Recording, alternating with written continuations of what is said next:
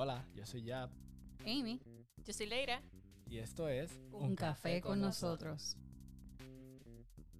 Bueno chicos, me alegro ver estar aquí una, una vez más con ustedes. Este, Gracias por escucharnos también. así que bueno, cuéntame, Yadiel, ¿qué se están tomando hoy? Ahora mismo estoy terminando un cortadito con unas galletas divinas que me recomendó papi. Las galletas Ah. son color rojo. No puedo decir la marca porque, pues, tú sabes. Pero esa combinación está divina. ¿Y ustedes? Pues mira, yo no estoy tomando nada ahora mismo. Pero ahorita me tomé un ice, un ice ah, latte. Mm. Últimamente, últimamente le estoy cogiendo mucho cariñito a, a los, a los cafés fríos. Uh, qué bueno. Estamos acercando el verano, ¿sabes? Yo creo que eso es. las calores, las calores, hace falta el Sí. café frío. No, pues yo estoy como Amy hoy, hoy no me estoy tomando nada. Pero después, ya más en la noche, pues me tomaré mi tacita de café para no perder la rutina. Sí, claro, hace falta. Yadiel, tengo mucha curiosidad por el tema de hoy. ¿De qué vas a hablarnos hoy? Bueno, yo les traigo un tema que va a ser un cambio drástico, como eran los episodios al principio, que te venimos a hablar de una cosa y de momento hay un plot twist y te cambia todo el panorama. Hoy le vengo a hablar de cuando una fruta se pudre dentro de, de un envase donde hay otra fruta. Eso suena interesante. Oye, que mucho me pasa eso, sobre todo con las lechugas, Ay, Dios A mí, mío. a mí me pasa con la fresa. ¿verdad? A mí me pasa con las manzanas. Bueno, eso está, eso está bien interesante. Bueno, pero antes de que, que comience, ¿qué tal si nos vamos a una pausita? Claro que sí. Claro.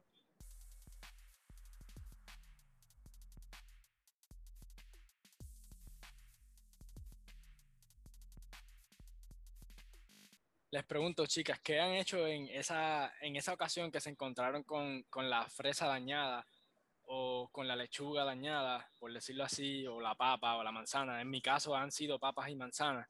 ¿Qué, qué acción ustedes han tomado? ¿Las tengo que Bueno. botar?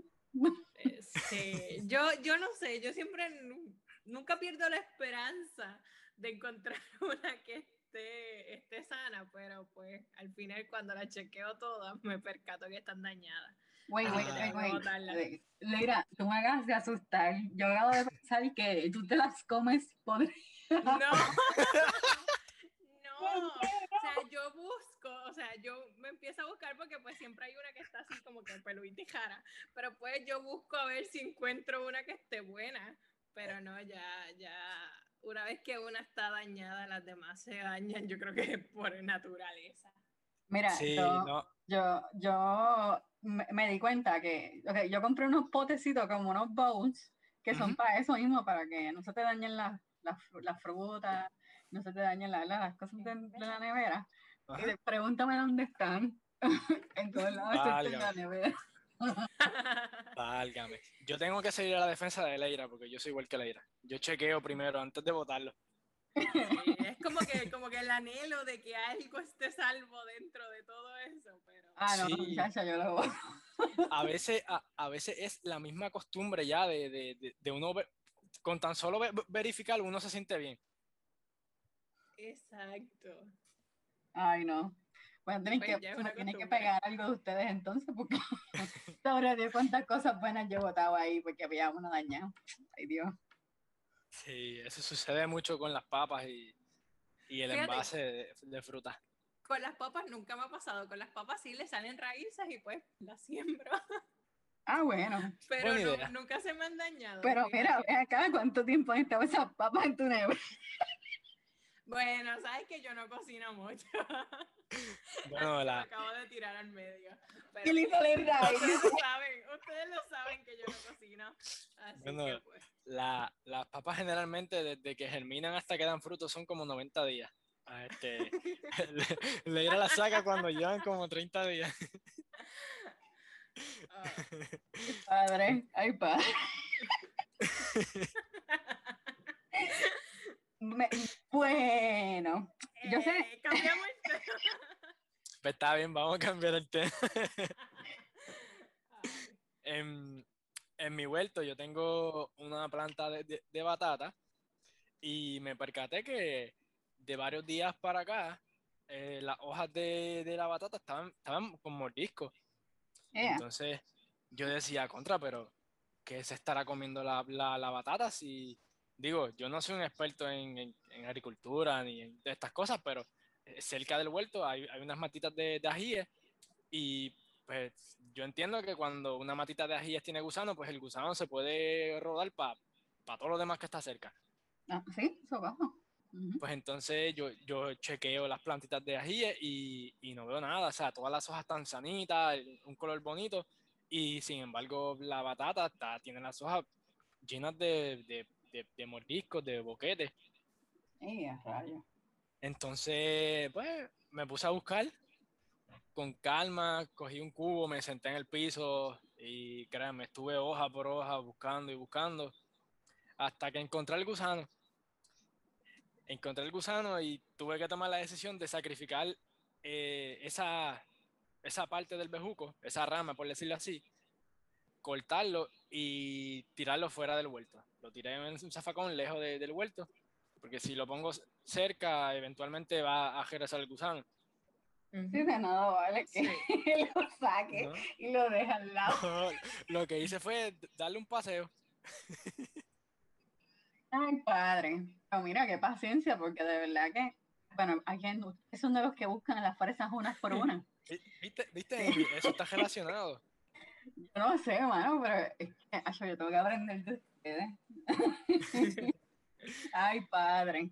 No, pero oye, este, me diste una idea brutal porque yo tengo un problema con uno de mis arbolitos aquí que de hecho te estaba por preguntarte. Eh, el árbol de, de limón se me está muriendo, pero está tirando limoncitos a todo que da.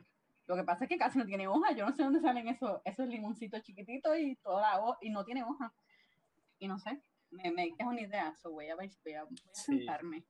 No sé cuánto dure. Bueno, te va a tomar tiempo porque si no lo consigues en la primera sentada, yo creo que te vas a arrepentir de volver a sentarte. A mí, a mí me tomó fácil como 15 o 20 minutos. Ay, Dios mío, ya les contaré. Bueno, en el próximo episodio hacemos una pausa y, le- y les cuento Sí, cl- si me senté no. claro que sí. Si, si yo no hubiera tomado esa decisión de, de arrancar e- e- ese, esa parte de, de- de la batata y, y echarla afuera, lejos, este, no sabría qué hubiera pasado con el, con el huerto, con el huerto completo. Porque, pues, Sí, se que- infectaba completo. Sí, lo que iba a tener era un criadero de, de orugas y mariposas ahí. Sí, voy a poner este. ¿Cómo se llama lo de los mariposas? Ma- mariposa sabio, ¿eh? ¿Cómo es? Creo que Sí, sí. un mariposario, sí. ¿Verdad? Cultivate eso en la casa en vez de fruta y Pues, vegetales. pues fíjese, creo que ahí hubiera tenido problemas porque a mi novia no le gustan las mariposas, ni los gusanos. Así que, Los gusanos lo entiendo, las mariposas son cute. bueno, bueno, Menos cuando salen gigantes encima de y se tiran encima de ti, pero pues esa es otra cosa. bueno, en, en general son lindas. en general. Es que es verdad, porque hay algunas que son medias extrañas. Sí. Son lindas Ay, todas. brown, esas grandes no, yo les tengo pánico. Pues y es en ese sentido, porque en casa de mi abuela siempre están en la, en la escalera. Entonces cuando uno va bajando, Pero suena ¿viste la- las que son Sí. negras, Leira. y son son bien negras. grandes. Esos son mariposas. Mariposas nocturnas, Yo ¿no? creo que sí. Porque Yo- por el día están en lugares oscuros y como la, la escalera es cerrada, pues se quedan ahí. Entonces cuando uno Sí. sale o suena el screen, se activa y viene para encima de ti. Y ahí pues hay que salir con... Se activan, ¿eh? Oh my God. Eso es como una cucaracha voladora. Algo así. Bueno, Ay, padre, ustedes. Ma- ya, ya, sorry, no, me dale, dale. Mira, pero ven acá, ¿cómo es que, cómo es que se activa? Yo no Pues entiendo. empiezan a, a volar en sí, alrededor, parecen más murciélagos que, que mariposas. O sea, se vienen para encima de ti como que alocadas, no sé. ¿no será así. que ellas quieren at- atacar? Quedarse en el pelo, Yo no no sé. creo. Que yo creo que como que se No asustan. yo creo que es creo. una reacción más de asustarse, porque si son nocturnas y están acostumbradas a dormir durante el día y tú las espantaste, pues como que pierden la noción del tiempo y van a estar a la defensiva. Exacto, como cuando uno se coge un sueñito de momento y se, y se acuerda que va tarde para la, para la escuela elemental o algo así. Muchacho, eh, y los otros días, los otros días, ¿no? Hace dos o tres meses atrás, yo me quedé dormido por la tarde. Salí de, de, de trabajar, me bañé y en lo que estaba la comida me tomé una siesta. Gracias a Dios que papi y mami estaban aquí, porque si no me hubiera quemado con tu casa. Cuando me desperté, me desperté asobrado pensando que al otro día tenía que ir para la oficina y que iba tarde, porque ya estaba oscuro. Esas siestitas son peligrosas, uno pierde la noción del tiempo. Muchacha, pero bien pegado. Mm, en verdad que sí. Oye, pero es que, again, eh, son, son, es que a veces uno tiene que tener cuidado, pero a veces uno, como que, yo me he dado cuenta, y, y en la pandemia me pasó, me pasó bastante, que uno tiene que tener cuidado que no coja un viciecito de estar durmiéndose ahí durante el día, Ujú. muchacho. En ocasiones puede ser hasta peligroso porque si dejas todas todas las puertas abiertas, imagínate qué puede pasar. Sí. O en tu caso, imagínate cocinando. Cocinando. Este, eh, ay, Dios mío, peligroso. Pero qué bueno que tus papás estaban allá. Sí, gracias a Dios estaban ahí. Bueno, ¿qué tal Pues sí. si, si tomamos una pausa? Dale, sí, porque quiero ir a dar un refill a mi ice. Dale.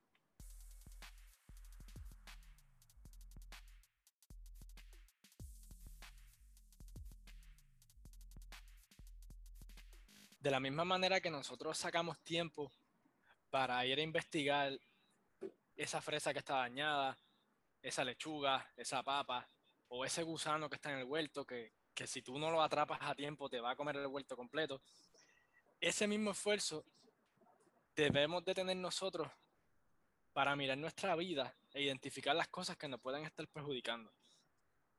Debemos de buscar estos zorros pequeños que perjudican nuestra vida. Y algunos de estos zorros los voy a explicar a continuación. Pude identificar el zorro de la mala actitud. Esto se explica de que si no se corrige en este momento, puede destruir todo a tu alrededor. Y algunos de esos síntomas puede ser que todo te parece mal, todos los criticas, ya te vas a convertir en alguien que no tiene gozo. Por ejemplo, si, por decirlo así, mi pareja viene y me hace una comida súper deliciosa, la receta favorita de ella, que le, como mejor la hace ella, y por alguna razón le falta un poquito de sazón. Entonces, yo, por no ser conforme como yo lo quería, el gusto que yo lo quería, vengo y le doy una, una crítica, una crítica destructiva, una crítica que, que la perjudica, perjudica tanto es ese momento que va a comenzar a deteriorar esa confianza que hay entre nosotros dos. Nos vamos a convertir en alguien sin gozo. El segundo zorro que pude identificar es el zorro de la indisciplina.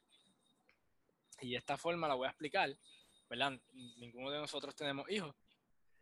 Esta forma yo la puedo explicar de cuando los niños pequeños tienen berrinches por algo que, que ellos desean, y pues obviamente son niños, ellos no saben, nosotros como adultos tenemos que enseñarles.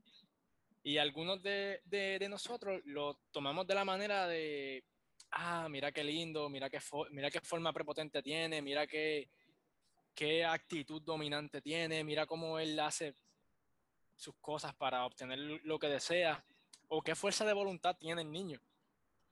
Pero si no se disciplina de aquí a 15, 20 años, ese niño o niña puede llegar a ser un maltratante, un abusivo, un destructor de paz, un destructor de familia. Y es porque no se recibió la disciplina que tenía que darse a tiempo. Y para el zorro de la crítica, eh, voy a esperar que Amy me lea Santiago 4.11. Voy a leer de Reina Valera. Ok. Hermanos, no murmuréis los unos de los otros. El que murmura del hermano y juzga a su hermano, murmura de la ley y juzga la ley. Si tú juzgas a la ley, no eres hacedor de la ley, sino un juez. Vivimos en un mundo donde las personas son rápidas para criticar. Algunas personas ven eh, todo esto como, como normal. Incluso en las redes sociales hay un boom ahora de, de unos bloggers que se hacen famosos criticando a demás personas y lo que está sucediendo en el país, lo, lo trending, por decirlo así. Si permitimos la crítica en nuestras vidas, tarde o temprano va a destruirnos. Y estoy hablando de la crítica destructiva, porque hay do- dos críticas. Y Santiago, la palabra que leímos en Santiago, está hablando de la crítica destructiva.